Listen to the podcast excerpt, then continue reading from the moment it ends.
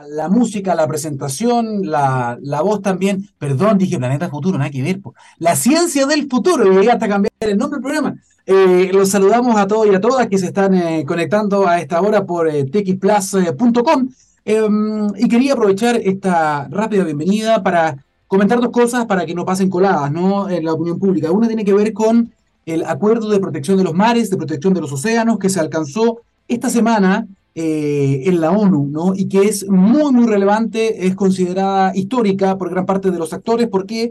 Porque después de una década, después de 10 años de negociaciones entre diferentes países, se llegó a un acuerdo interesante que propone, y que por fin hay firmas al respecto, propone la protección del 30% de los océanos. Estamos hablando no de las zonas de jurisdicción de cada país, la zona protegida económica de cada país en las costas, sino que estamos hablando del 30% de la protección de todo el océano de alta mar, eh, lo que hoy es realmente terreno de nadie. Y todos sabemos que eh, a raíz de la necesidad de alimentar a una población creciente y los métodos que hay además de, de captura en los que muchas veces no se toma en consideración la edad de las especies o el daño que se hace a otras especies o eh, cómo se están diezmando también algunos ecosistemas en alta mar. Bueno, ahora todo esto se va a tomar en consideración. ¿Para qué? Para de aquí al 2030, es decir, pasado mañana, podamos tener un 30% de los, de los océanos de alta mar con algún tipo de protección. Y esto es interesante porque esto va a permitir la reparación eventualmente de los ecosistemas, va a permitir que ciertas especies puedan mantenerse, va a permitir entonces que no haya una degradación a tal nivel de, del océano y de la vida que cobija el océano. ¿no? Quizá usted no lo sabe, pero bueno, de ahí viene la vida y además es lo que hoy día sustenta la vida en la Tierra, es decir, la mitad del aire que nosotros respiramos proviene del océano, gracias a las interacciones que se producen en el océano. El océano absorbe la mayor cantidad de eh, los gases de efecto invernadero que estamos provocando y que generan evidentemente el cambio climático. Si no fuera por el océano y por los seres que ahí viven, las microalgas, las algas, los peces, etcétera, no se podría hacer esa absorción. Por lo tanto, en términos de alimentación, en términos de la sustentación de la vida, de las especies que están ahí, pero también de nosotros, es muy importante este acuerdo. ¿Qué es lo que viene ahora? Porque esto no está ganado, es una buena noticia, es un buen acuerdo marco. Lo que viene ahora es la ratificación, país por país. Y en eso eh, nuestro país está muy contento porque tiene una posición de liderazgo. La idea es que Chile sea un facilitador para que los otros países vayan eh, ratificando este acuerdo, que puedan ir firmándolo de aquí en adelante. Eso es lo que viene ahora en el corto plazo, pero sin duda alguna según varias, además, entidades ¿no? que protegen el medio ambiente, este es un acuerdo marco que es histórico y que se logró después de no poca oposición. ¿no? Hay muchos intereses que, em, hay muchas empresas, corporaciones que no les interesaba que esto finalmente se firmara porque va a significar que un pedazo importante, al menos el 30% de los océanos, va a estar protegido. Otro desafío no es solamente que firme la ratificación, otro de los desafíos también tiene que ver con que eh, haya una fiscalización. ¿Cómo vamos a fiscalizar, entendiendo que hay mucha más agua que tierra. ¿Cómo vamos a ver con qué herramientas se va a poder fiscalizar esto a tiempo? ¿Cómo se va a poder reaccionar? ¿Quién va a poner estas normas? ¿Quién va a reaccionar cuando hay una violación? Que probablemente lo haya en los primeros años y también más adelante, ¿no? Bueno, todo eso van a ser desafíos que ahora van a tener que empezar a bajar en una letra chica que esperamos que se vaya concretando en el, eh, en el corto plazo. Pero, raya para la suma, es un, em, es un temazo, ¿ah? es un temazo que esperamos que em, las personas también se vayan informando respecto de esto, porque sin duda alguna eh, va a ser, es una muy buena noticia para todo el planeta, no solamente para los pececitos, obviamente también para ellos, ¿no? y para todos los ecosistemas, pero también para los países, también para nosotros, para la, para la humanidad. Y lo último, antes de ir a, una pausa, vamos a ir con la música, es decirles que por favor eh, pongan atención, lo vamos a hablar después, ojalá eh, está el tema de la inteligencia artificial. Este va a ser el año de la inteligencia artificial, este va a ser el año de las herramientas tipo ChatGPT, de modelos de lenguaje natural, escrito, ¿no? Eh, que van a revolucionarlo todo. Así que en otra, en otra introducción quizás, o quizás con algún entrevistado más adelante, vamos a poder conversar ahí, paso el dato para la querida Andrea, para ver si podemos eventualmente ver alguna forma de también tomar ese, ese tema para más adelante, que creo que probablemente lo ha tomado alguien más en la radio. Pero bueno, Quería comenzar con esto, con la celebración de este acuerdo, de este pacto al alero de la ONU para proteger el 30% de los océanos, no en 100 años más, sino que de acá al 2030. Dicho eso, vamos con eh, la música, queridos, queridas, y ya estamos de vuelta con una tremenda entrevista que tiene que ver también ¿ah? con la salud de los ecosistemas, con lo que está pasando con la relación que hay en delicados equilibrios, ¿no? Por ejemplo, en el sur del país, con lo que es eh, la salmonicultura, con lo que son los ecosistemas marinos. Bueno, no voy a adelantar más, vamos a una pausa y ya estamos de vuelta acá en la ciencia, recuerde, la ciencia del futuro. Siempre con buena música, estamos de vuelta acá en eh, La Ciencia del Futuro y estamos conectados con nuestro primer invitado, un lujo de invitado, un científico, doctor Jorge Mardón, investigador del IFOP y del Centro Ideal. ¿Cómo está Jorge? Bienvenido a La Ciencia del Futuro. Buenos días. Hola, buenos días, ¿qué tal? Muchas gracias por la invitación.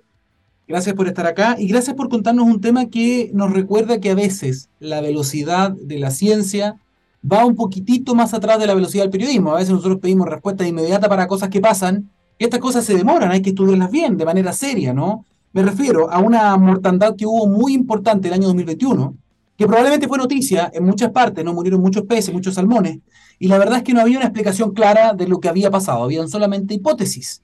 Por lo tanto, nos quedamos en la constatación del fenómeno. Aquí murieron peces, con unas pérdidas millonarias. Ahora, ¿qué pasó con el paso del tiempo? La investigación al fin, después de casi dos años, llegan ustedes a entender ¿Qué fue lo que pasó? ¿Cuál fue la relación de factores que se dio para provocar esta mortandad? Y es muy bueno también eso relevarlo y ponerlo sobre la mesa. Así que Jorge, cuéntanos un poquitito cómo fue esta investigación.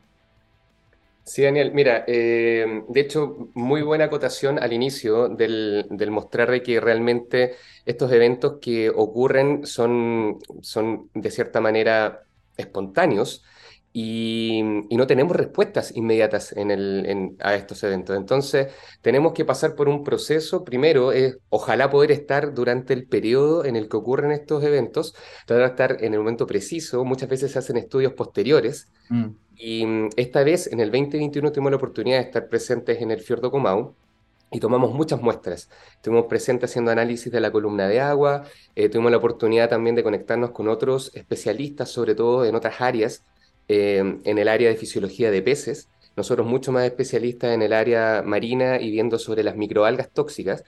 Y durante ese evento nosotros tuvimos la oportunidad de hacer los muestreos, tomar las muestras, analizarlas con tiempo, dos años como tú mencionabas, para poder tener una respuesta, no sé si una respuesta, pero sí tener más o menos las luces de lo que podría estar pasando en el, en el fiordo.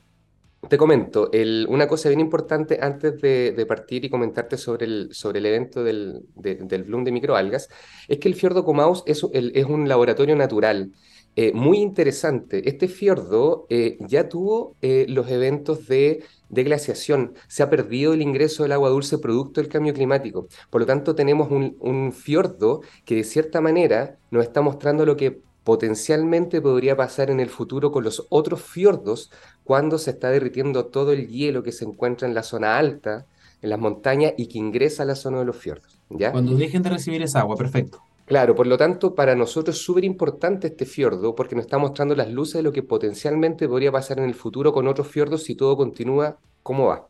¿ya? Entonces, eh, lo que nosotros estamos hipotetizando es que realmente el cambio climático que estamos sufriendo, em, la Patagonia Norte es una de las zonas más afectadas. Nosotros estamos viendo que em, en los últimos 70 años hemos tenido un decrecimiento en las precipitaciones y durante el año 2016, cuando tuvimos un evento de floración muy importante que fue muy mediático, donde hubo una mortalidad de salmones muy importante, eh, tuvimos un año muy seco y el 2021 repitió otra vez. Por lo tanto, lo que está pasando es que la columna de agua se está alterando. El ingreso del agua dulce que tiene que estar en superficie se altera.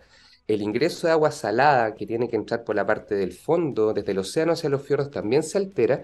Y eso es un nicho muy particular para el crecimiento de los flagelados, que les llamamos, un subgrupo de las microalgas tóxicas y que realmente afectan a los peces.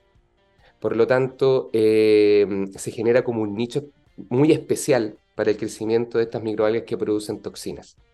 Claro, hay un caldo de cultivo ahí. Ahora, para las personas que nos están escuchando, eh, también hagamos un poquito de contexto. Esto ocurrió, entiendo, entre marzo y abril del año 2021 eh, en el fiordo, como decías tú, Comau, esto es la región de los lagos, ¿no? Eso pasó entre, entre abril y mayo del 2021, o sea, marzo y abril del 2021. Ahora, es interesante, porque si tú me dices, se observó o hay un registro de algo similar el año 2016, cuando además se repiten las características en términos de bajas precipitaciones, etcétera, y se produjo, me imagino, una mortandad parecida. Esto afecta a todo el ecosistema del fiordo, es decir, no solamente afecta a los salmones, ¿no? Aquí hay un tema productivo ahí, obviamente, ¿no? Que se, se puede cuantificar mucho más cuál es el impacto, pero eso afecta a todo el ecosistema de seres vivos que, valga la redundancia, forman parte de ese, de, ese ecosistema, ¿no? Correcto, Daniel, sí. Eh, y eso es un, yo diría que es una pregunta que está muy al debe, definitivamente en la ciencia. Te podría decir que en general la, investigación en las microalgas tóxicas en, en el sur de Chile eh, aparece principalmente por la acuicultura, o sea, es una necesidad conocer qué es lo que ocurre con las floraciones tóxicas. Primero, por un lado, la mitilicultura se ve afectada eh, con las microalgas tóxicas porque los mitilios pueden acumular toxinas que afectan al humano, por lo tanto tenemos una visión de Estado metida ahí y de ciencia. Por el otro lado, la acuicultura de salmónidos eh, se está viendo muy afectada en los últimos años con grandes mortalidades, como te decía, el 2016. Pero, claro, nosotros cuantificamos lo que está encerrado en un cajón, básicamente lo que estamos viendo. En este caso, un, cultivo de salmonios, nosotros podemos cuantificar cuál es la mortalidad de los peces, se están monitoreando, pero claro, ¿qué pasa con el ecosistema? Y es muy buena tu pregunta, de hecho, porque, em, como te decía al inicio, estamos al debe en investigación, podemos capturar y entender lo que pasa con un pez en cautiverio, con un mitilio, un chorito en, en una cuelga. Pero eh, lo que está pasando, por ejemplo, con los corales, eh, una zona muy importante los fiordos con, corales de agua fría, de profundidad, desconocemos totalmente cuál es el efecto que ocurre en toda la, fauna local.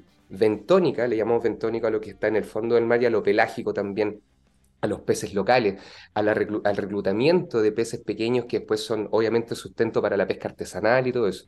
Entonces, em, eso es un, claramente es un efecto ecosistémico, ecosistémico que nosotros logramos cuantificar desde los cultivos, pero todavía no, no hemos tenido las luces para extrapolarlo hacia lo que es eh, toda la comunidad de, y tan rica en diversidad que tiene un fiordo o la zona sur de la Patagonia.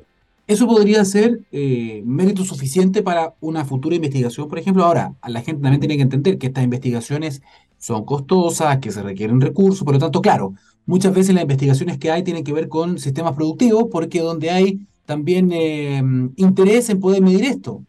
Porque, claro, ustedes podrían medir otros elementos del ecosistema, pero ¿cómo se financia eso? Y ahí volvemos al tema del financiamiento de la ciencia en Chile, ¿no? Y la ciencia básica también. Eh, sí, yo imagino que este tema lo puedes haber tocado muchas veces con más investigadores y claro, e, ese es el gran punto. Em, nosotros podríamos eh, estudiar la ciencia básica por parches, básicamente tratar de entender algo que pasa en el ecosistema, pero ese financiamiento pasa por toda una historia de, concursos, de, poder adjudicarte, de hacer el, estudio per se ahí en el lugar. Eh, conectar muchas veces con, otros investigadores. O sea, por ejemplo, el, trabajo del que estamos conversando ahora es un, estudio multidisciplinario en el que conectamos con genetistas, con eh, climatólogos, con eh, fisiólogos de peces. Hicimos un trabajo para poder entender lo que pasó en un ecosistema tan complejo como son los fiordos. es, un trabajo grandote, es un trabajo grandote de conexión de recursos Y, claro, nos podríamos quedar em, al debe muchas cosas. Por eso también es un trabajo después de dos años de poder entender qué es lo que ha pasado y sacar conclusiones no apresuradas. La idea es también dar una pequeña luz. Yo, como te decía al inicio, no es la respuesta a lo que ha pasado, pero sí estamos encaminados a tratar de entender estos fenómenos, de todas maneras. Y mm, me parece súper interesante el hecho de que, claro, que nos espera el futuro con estos estudios cuando potencialmente el sector productivo tendría mm. que tener una injerencia mucho más importante en, financiar estudios propiamente tal de los sistemas cuando eh, hay un interés desde ese lado, por supuesto. Ahora, esto es bien interesante también porque hay muchas personas, es verdad, y es creciente, que están criticando, por ejemplo, la salmonicultura o la explotación de los océanos en términos de alimentación, pero la verdad es que se están buscando otras maneras en el fondo de generar alimentación porque cada vez somos más, entonces se requiere esa fuente de proteína y esa fuente de calorías, de alimentos. Eso es importante que la gente lo entienda, porque a veces muchos dicen, no, mejor no toquen nada, no hagan nada, pero si hacemos eso, finalmente, ¿cómo se alimenta la población? Eso, eso es un punto interesante también, que hay que hacerlo más sustentable, que hay que hacerlo más amigable y con menos impacto, sin duda alguna, pero tampoco puede desaparecer la actividad productiva. Dicho eso, Jorge, cuando tú me dices floración, cuando me hablas de eh, eh, o de microalga tóxicas, etcétera, no puedo dejar de acordarme que ahora mismo, en el verano, alejándome un poquito del tema productivo de la salmonicultura, el lago Villarrica parece que fue.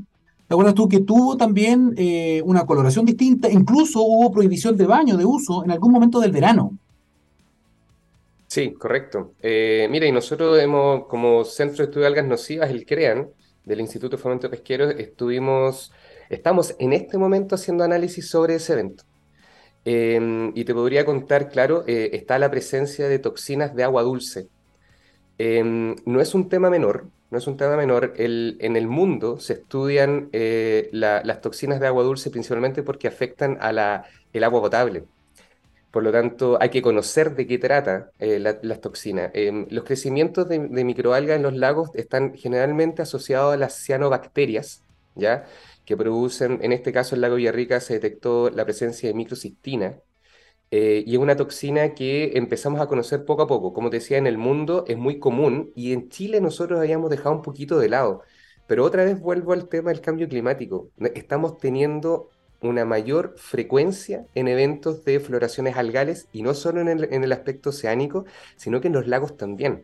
En Chiloé hay lagos, em, en Chiloé Centro, que incluso son, son lagos que abastecen a las comunidades de, agua potable.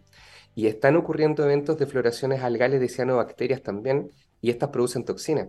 Entonces, se nos está, está apareciendo un tema de, salud pública eh, que está claramente ahora generando sus primeras luces.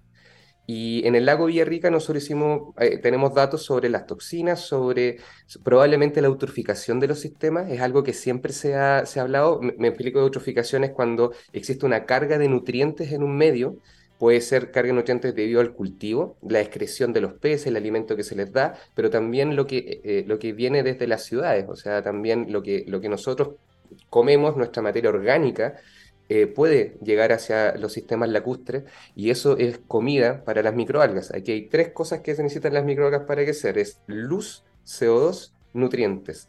Y por, por supuesto las condiciones óptimas ambientales de, de temperatura que son necesarias. Bueno, si, hablamos de cambio climático, o sea, de esos tres factores, hay uno que es directo, que es un gas de efecto invernadero, es decir, de eso hay más, mucho más. Eh, ¿Eso sería lo que generó este desbalance, por ejemplo, en el caso de estos, de estos lagos o estos, estas zonas lacustres que tú dices, por ejemplo, o es todo lo que tú me has dicho sumado? Eh, sí, es, todo y nada al mismo tiempo. Es, bien complejo en los sistemas. Mm. Eh, siempre he, dado el ejemplo de que cuando hacemos estudios científicos en tierra, eh, uno puede ir a una parcela y contar las cinco vacas y hacer un estudio con las cinco vacas y estamos claros. Pero cuando entramos al agua, el agua también tiene un sistema 3D que realmente no logramos entender en primera instancia y lidiamos con los factores físicos, químicos y biológicos en interacción. Ahora, pensamos que el alza de la temperatura es un gran punto y eso nadie lo niega y lo estamos midiendo continuamente en el mundo.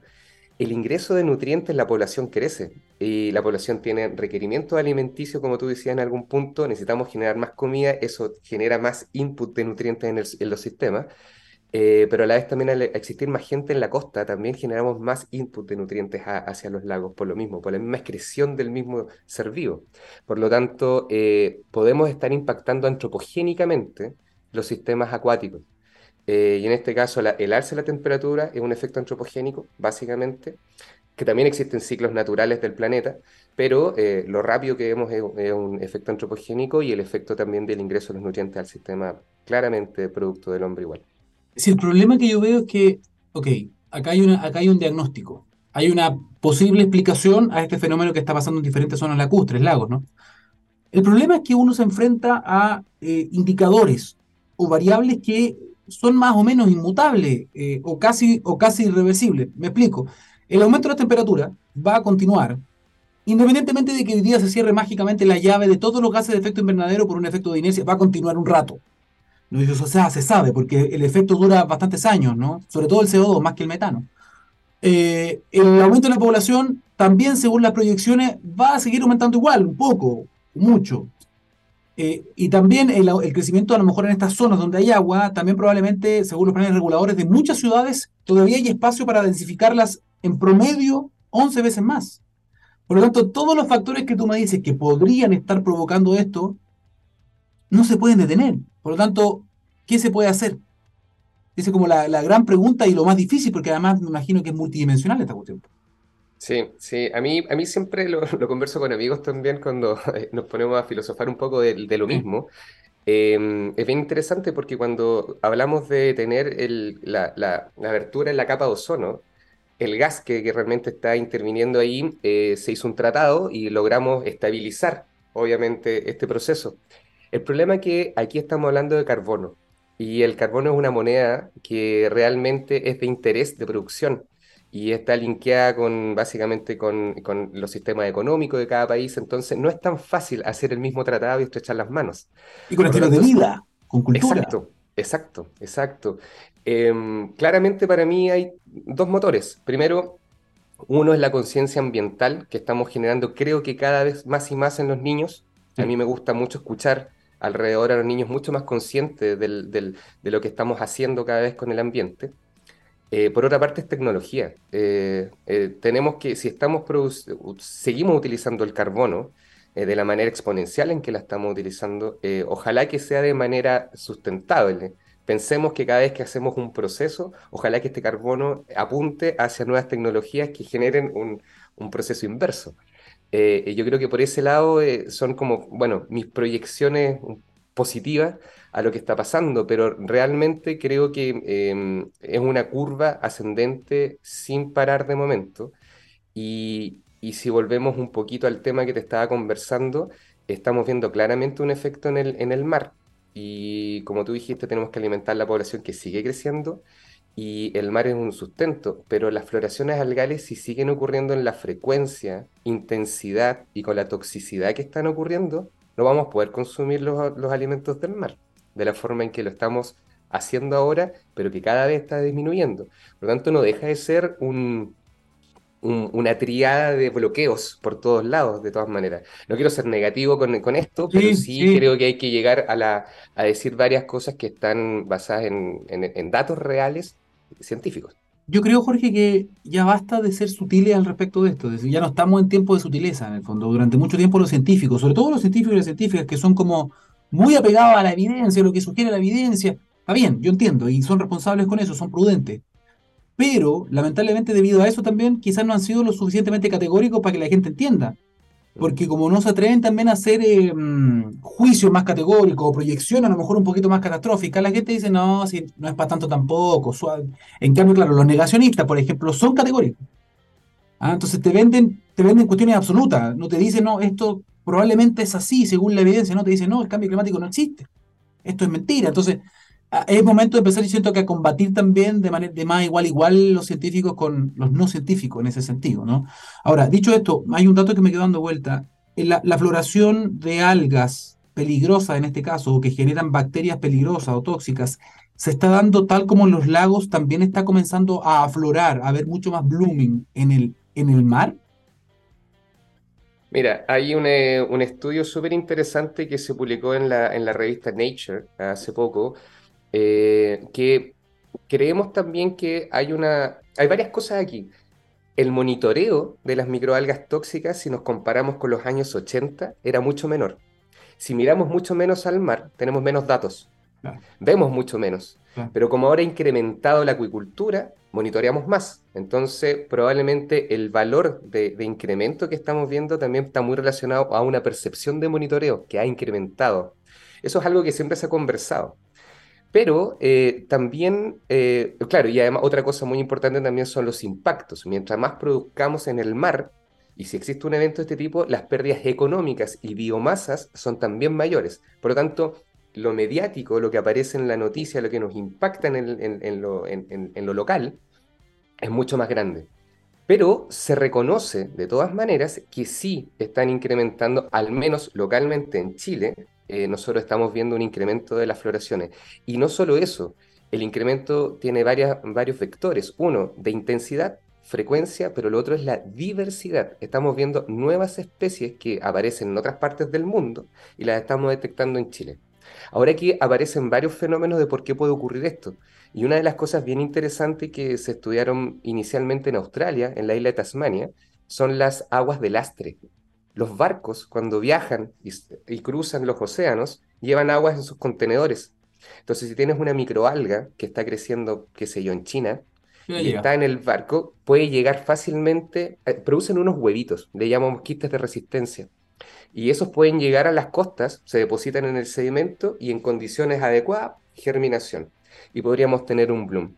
Es lo que pasó con el caso de una microalga que es invasiva en, ambientes eh, de agua dulce, los ríos y lagos, que se llama Didymosphenia geminata, el dídimo. El, dídimo, sí, pues el moco de roca. El moco de roca. Y el, eso también, el, Estado, bueno, el SAC y todo estuvieron muy eh, interesados en controlar, en revisar las botas, que no vengan restos de algo en los viajes. Lo hacen mucho en Nueva Zelanda también. Eh, y es el mismo caso de lo que puede ocurrir, esta vectorización de los sistemas transportando este tipo de, microorganismos. Entonces, em, mientras más conectividad tengamos, globalización, otra vez continuamos con el carbono, todo en conexión, claramente nosotros lo que estamos haciendo es un, un, impacto antropogénico que está dado por muchas, muchas variables. Entonces, el incremento está dado, la temperatura es un factor súper importante, la temperatura está incrementando, el alimento en el agua está incrementando y la posibilidad de aumentar la diversidad por la conectividad también. ¿Existe un sistema o los países tienen revisión, por ejemplo, a nivel naviero de esto que tú me decías? Porque, por ejemplo, el Didimo, me acuerdo que el SAC hizo unas campañas gigantes, revisaban y mostraban, pero a nivel de los barcos no, no existe una revisión de ese tipo. oye, estás llevando quistes de... No, no creo que puedan revisar esas aguas residuales o, esa, o esos estanques, o si no existe esa medición hoy día. No, un monitoreo exhaustivo de esa manera de, de, saber qué es lo que se está transportando y que aparte estamos hablando de microalgas, también existen otro, otro tipo de patógenos. Em, no, no, no se está haciendo un trabajo de ese tipo, eso no existe, de hecho. Em, algunos lugares del mundo, y ah, me atrevería a decir que hay ciertas iniciativas, por ejemplo en Estados Unidos, en otras partes, pero eh, son iniciativas, no son monitoreos, no es una, no es una ventana de preocupación en este momento. Los eventos de, si vuelvo al tema, los eventos de floración algales nocivas, las FAN, Em, son eventos naturales también, o sea, son partículas, células que realmente en, la condición adecuada crecen en una cosa incontrolable, en una, magnitud incontrolable, que siempre lo, relaciono como, ¿qué haces tú en ese aspecto? Eh, si, si llueve, sacas el paraguas y te tapas de la lluvia, pero no vas a evitar la lluvia, esto es exactamente lo mismo. Y ahí sí quería comentarte también otra cosa que yo lo encuentro bien relevante. Estamos desprotegidos con sistemas de mitigación no podemos mitigar en la acuicultura eventos de este tipo de momento de manera eficiente. Se han intentado varias cosas, existen eh, cortinas de burbujas, eh, que parece como algo bien, eh, bien loco, pero también se generan una cortina de burbujas desde el fondo para que no ingresen a, a los cultivos. existe, existe no sirven, He escuchado lo de la, lo de la burbuja. Sí, el, mira, lo que pasa es que nosotros terminamos un estudio hace muy poco tiempo eh, eh, financiado por la Subsecretaría de Pesca, se llaman FIPA, los Fondos de Investigación, ¿sí? Y, ahí hicimos un estudio sobre todos los sistemas de mitigación que existen frente a floraciones algales. Y las cortinas de burbujas, si bien pueden funcionar en ciertos aspectos, cuando el agua está muy calma, cuando la corriente es muy baja, cuando no hay mucho viento, pueden funcionar, en, otro, en otros sistemas no. Eh, eso fue nuestro resultado. Por lo tanto, en ese aspecto no, son tan eficientes. Y existen otras alternativas que, por ejemplo, existen las arcillas modificadas. En Corea, eh, partiendo en Corea, utilizan eh, una especie de arcilla que hacen un barro, lo tiran al agua y hacen que las microalgas sedimenten junto con el barro hacia el fondo. Y los chinos después, más adelante, lo que hicieron es que esta arcilla la modificaron eléctricamente y lograron que ahora ya no se haga barro, sino que la arcilla por partículas ah, se pegue a las microalgas en mucho menor cantidad y transporten estas células al fondo del mar. Nosotros eh, en Chile se ha intentado, pero no se puede utilizar todavía porque hay todo un protocolo de la autoridad marítima para aprobación de pruebas piloto en el mar, lo cual me parece bastante correcto. ¿En el mar o en los lagos? En todos los sistemas acuáticos, en los cuerpos de agua. No se, puede en Chile todavía. No, ah, tú no puedes, por ejemplo, ir a un lugar y decir, ok, voy a hacer una prueba con un químico. No, tú tienes que pedir autorización, por supuesto, a la autoridad marítima, a, la autoridad competente y pedir permiso para esto, pero pasa todavía por un estudio, una evaluación, si es que se puede realizar. Y es bastante complejo ahora. Eh, hay que tener pruebas bien eh, concluyentes de que no va a haber un efecto en el ambiente. Entonces, em, de momento la mitigación está al debe, también es otra cosa. O sea, no tenemos el paraguas para la lluvia. Tengo una pregunta, todavía no. Ahora, ok, si Japón lo está utilizando, los japoneses que tienen, me imagino, estándares de cuidado del medio ambiente, que son iguales. ah, China.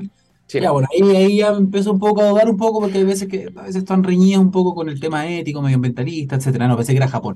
Ya, lo que pasa es que, por ejemplo, cuando hay un medicamento, a veces se pide la eh, autorización, por ejemplo, de la FDA o de la Agencia del Medicamento de Europa, y dicen, ya, ya si tienen eso, que son los más altos estándares, yo te lo apruebo al tiro, claro, no, no existe algo así a este nivel de cosas. Dicho eso, estamos hablando de mitigación o de intervenciones tecnológicas, pero y esto puede ser una tontera lo que preguntan, ¿eh? pero me llama, me llama la atención, si estamos hablando de microalgas, ¿no es posible introducir, con el peligro también que eso tiene, algún tipo de enemigo natural de esa alga que no sea químico?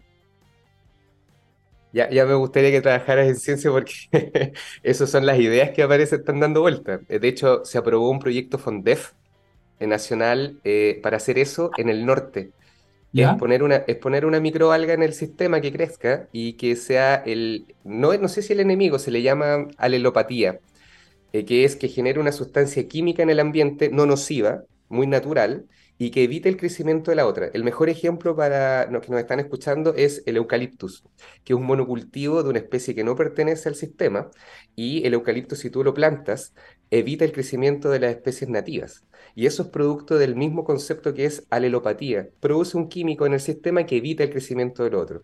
Como las microalgas también son plantitas en, el agua, generan exactamente lo mismo. Y eso se ha, tratado de hacer. Es más complejo incluso, no solo por la producción del químico para evitar que crezcan las microalgas tóxicas, poniendo una benigna, sino que también lo que se ha intentado, y esto es un poco más complejo, pero es que tratar de meter una microalga que se parezca mucho, pero que sea, que no tenga una gran fertilidad para que crezca, es un aspecto mucho más genético.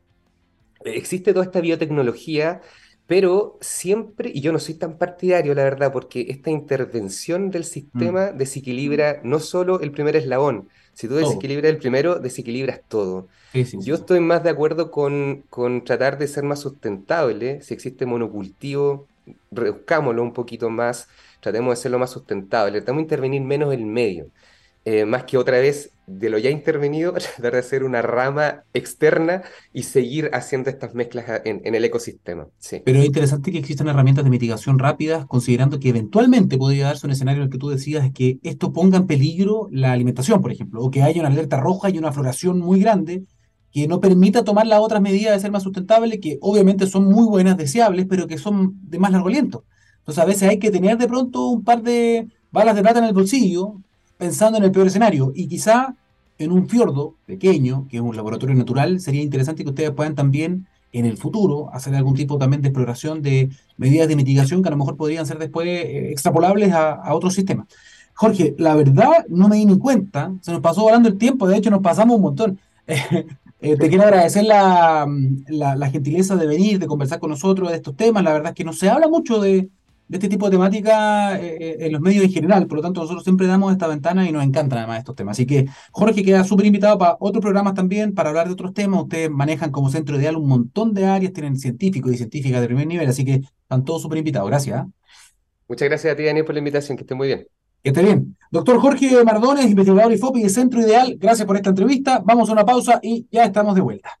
Muy bien, ya estamos de vuelta acá en La Ciencia del Futuro. Tenemos a otro entrevistado que ya está conectado con nosotros y que nos va a hablar de algo muy interesante que tiene que ver finalmente con el contexto de la acción climática, la lucha contra la crisis climática, donde las personas, donde los gobiernos, pero muy importante también los privados, las empresas, tienen que remar para, tienen que remar, digo, para el mismo lugar, a la misma dirección. Si no, todos los acuerdos que hay, todas las metas de reducción de gases, de huella, la revisión de los consumos no va a cumplirse. Simple, no hay otra alternativa, la ecuación no da.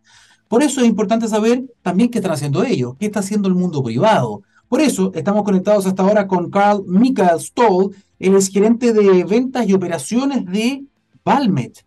Eh, Carl, bienvenido a la Ciencia del Futuro, ¿cómo estás?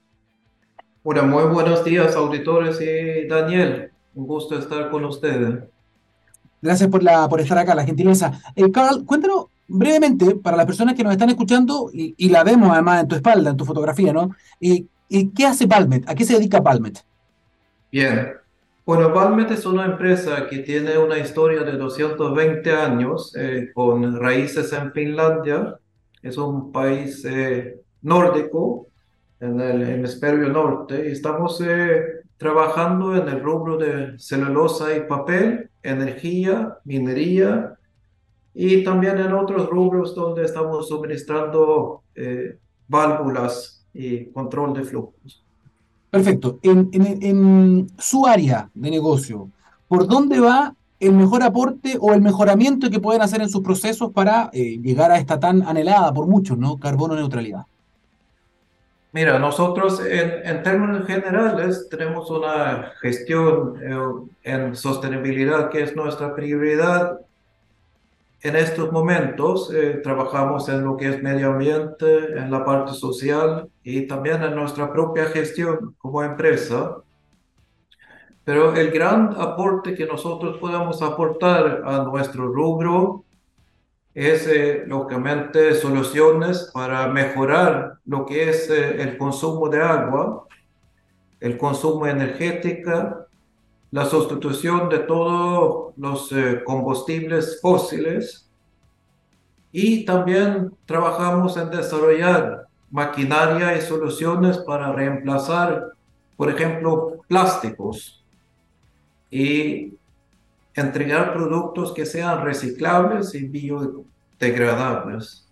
Perfecto. De, todo, de, toda esta estrategia, todos estos puntos que tú me mencionas, hay uno que me llama la atención porque es uno de los principales, me imagino, y uno de los más difíciles, que es em, abandonar el uso de combustibles fósiles, ¿no?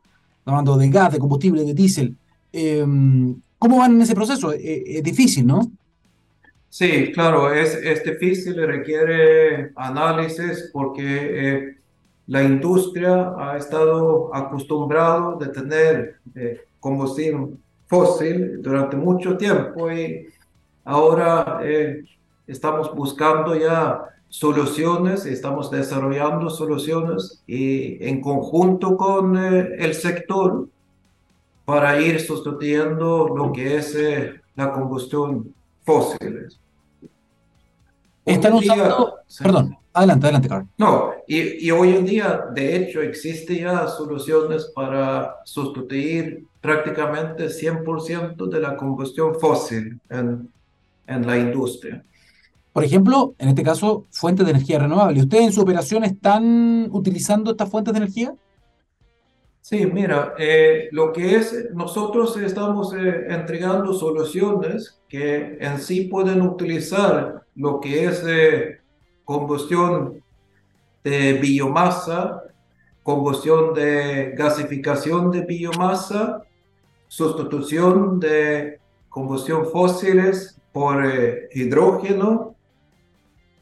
Así que estamos con soluciones ya disponibles que lógicamente requiere una implementación paso a paso, porque tiene impacto en el proceso actual, pero ahí están las soluciones disponibles. Carl, ¿qué están haciendo con hidrógeno? Me interesa eso. Con el hidrógeno, ahí lo que nosotros estamos haciendo es eh, buscar soluciones y integrando parte de la combustión fósil con eh, sustitución de hidrógeno que tiene un valor calorífico muy elevado y que logra eh, sustituir una gran parte de lo que es la combustión fósiles en las maquinarias que lo necesitan. Perfecto. Em, bueno, lo que estaba pensando todo el rato mientras escucho es todo esto muchas veces obedece a un plan de sustentabilidad, un plan de futuro, un plan en hacer sostenible y sustentable también el modelo de negocio, ¿no? Porque esto tiene que mantenerse en el tiempo y la idea es que sea amigable con el medio ambiente, se entiende. Sin embargo, eh, no hay que olvidar que estamos hablando de una empresa, estamos hablando de una compañía multinacional en este caso que tiene que generar eh, utilidades para seguir existiendo, ¿no? Eso es como una cosa obvia la que estoy diciendo, no es nada malo. Y a veces este tipo de inversiones eh, no, no están acompañadas de un incentivo. ¿A qué me refiero? No sé, cambiar una flota de vehículos diésel por una flota de vehículos eléctricos, eh, al final, en términos económicos, en el momento, en el, en el balance del momento del año, muchos lo ven como un retroceso. Por lo tanto, ¿cómo se maneja eso a nivel de un objetivo que es generar utilidades versus lo que es hacer inversiones en cuestiones que son mucho más caras, todavía, por ahora? ¿Me entiende la pregunta? Sí, por supuesto. No, nosotros como em, empresa tenemos una estrategia de largo plazo, de largo aliento. Estamos comprometidos para lograr soluciones de carbono neutral eh, para 2030, ¿no? para nuestros clientes. También estamos trabajando eh, con nuestra propia empresa, con las operaciones, con nuestra cadena de suministro, para ir reduciendo lo que es eh, los gases de invernadero, el dióxido de carbono. Y en las propias operaciones estamos trabajando, estamos invirtiendo ahora en corto plazo un poco más de dinero en cambiar todas las luces en la oficina, para decir algo, a luces LED en vez de luces convencionales. Claro, cuestan un poco más, pero por otro lado tiene una duración de mucho más largo plazo y, y a la larga esto se paga. Todo que es sostenible se paga pero hay que tener un horizonte de más tiempo que solamente vivir el día y pensar en el resultado del día siguiente, ¿no? Es que a veces muchas empresas también, y esto pasa en la realidad, ¿no? Te dicen, a ver, veamos, ¿cuánto fue la ganancia del año pasado? 100 pesos. Este año tuve una ganancia de 90. No, fue un año malo. Entonces, siempre como que muchas veces se ve la ganancia año a año, pero claro, tiene que haber un, grupo dentro de la compañía que diga, señores, calma, tenemos que pensar en que esto sea sostenible, tenemos que pensar en las ganancias de 20, 30 años más, que podamos tener ganancias y para eso hay que hacer la conversión tecnológica ahora, por lo tanto es mejor asumir esa inversión hoy para que nos dé rédito mañana, un poco esa es la lógica, ¿no? Sí, por supuesto, y también tiene un valor, porque el consumidor dentro de 10 años a lo mejor no quiere comprar tu producto y estás muerta como empresa si no tienes eh, algo para ofrecer a este cliente. Ese es un tremendo eh, punto, un tremendo punto de la sociedad, la conciencia, que todo indica que va a aumentar, por lo tanto también probablemente van a empezar a surgir certificaciones, eh, cosas nuevas que en el fondo también le dan una mayor reputación al producto o al servicio que tú prestas. ¿Cuáles son, Carl, los pasos que vienen este año? Porque esto es una agenda que va creciendo. Sí. Mira, eh, en, este año, en este instante, lo que nosotros estamos haciendo Lógicamente estamos eh, revisando todas nuestras operaciones, estamos revisando que realmente estamos utilizando eh, eh, las cosas de forma eficaz y en combinación con el, medio ambiente, que estamos asegurándonos que estos cambios que estamos introduciendo en nuestras propias operaciones realmente eh, dan resultado. Estamos midiendo, tenemos en nuestra estrategia nuestras metas, nuestros indicadores de corto plazo. Cada año estamos midiendo nuestra gestión de medio ambiente y siguiendo que realmente se entreguen y que se realicen estas eh, metas que nos hemos puesto por año, por el quinquenal, por los 10 años hasta 2050. Perfecto. Carl, una, pregunta. Ustedes tienen esto en la mente, es parte de los ejes importantes de acción de la compañía. Pero, ¿ustedes ven que hay un interés también dentro del ecosistema de negocio en el que ustedes se mueven? Es decir, que otra compañía, a lo mejor con la que ustedes trabajan, otro cliente dice, ¿sabes qué?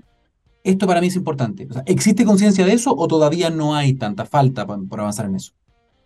Yo diría que sí que en, nuestro rubro es un rubro que va en la vanguardia de lo que es eh, sostenibilidad y están cada vez más enfocados en desarrollar nuevos productos, están trabajando en sustituir eh, sus eh, propios procesos para alcanzar las metas y tienen ambiciones muy, muy importantes en, en, el tema de sostenibilidad. Y esto entre ellos y nosotros como proveedor a ellos se genera una situación muy interesante y creativo donde podemos juntos también desarrollar soluciones que, que sean aptas para, para todo el rubro y que finalmente para los consumidores eh, va a dar opciones de, de alternativas de, que sean realmente sostenibles.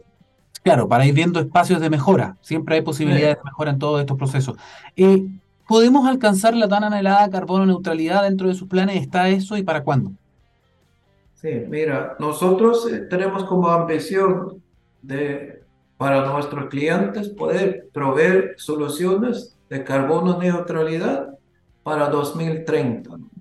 Eso, eso es una meta que nosotros tenemos como empresa de lograr eh, tener todas las soluciones para que ellos puedan, en el caso que quisiesen, ya eh, venir a nosotros y podemos juntos desarrollar soluciones que le dan carbono neutralidad para 2030. Perfecto. Ah, ojo, 2030 es pasado mañana. Algunos dicen, no, sí. falta tanto, pero pasa muy rápido. O sea, por lo tanto, sí. son metas bastante ambiciosas que se adelantan incluso las metas de algunos países, ¿ah? hay que decirlo.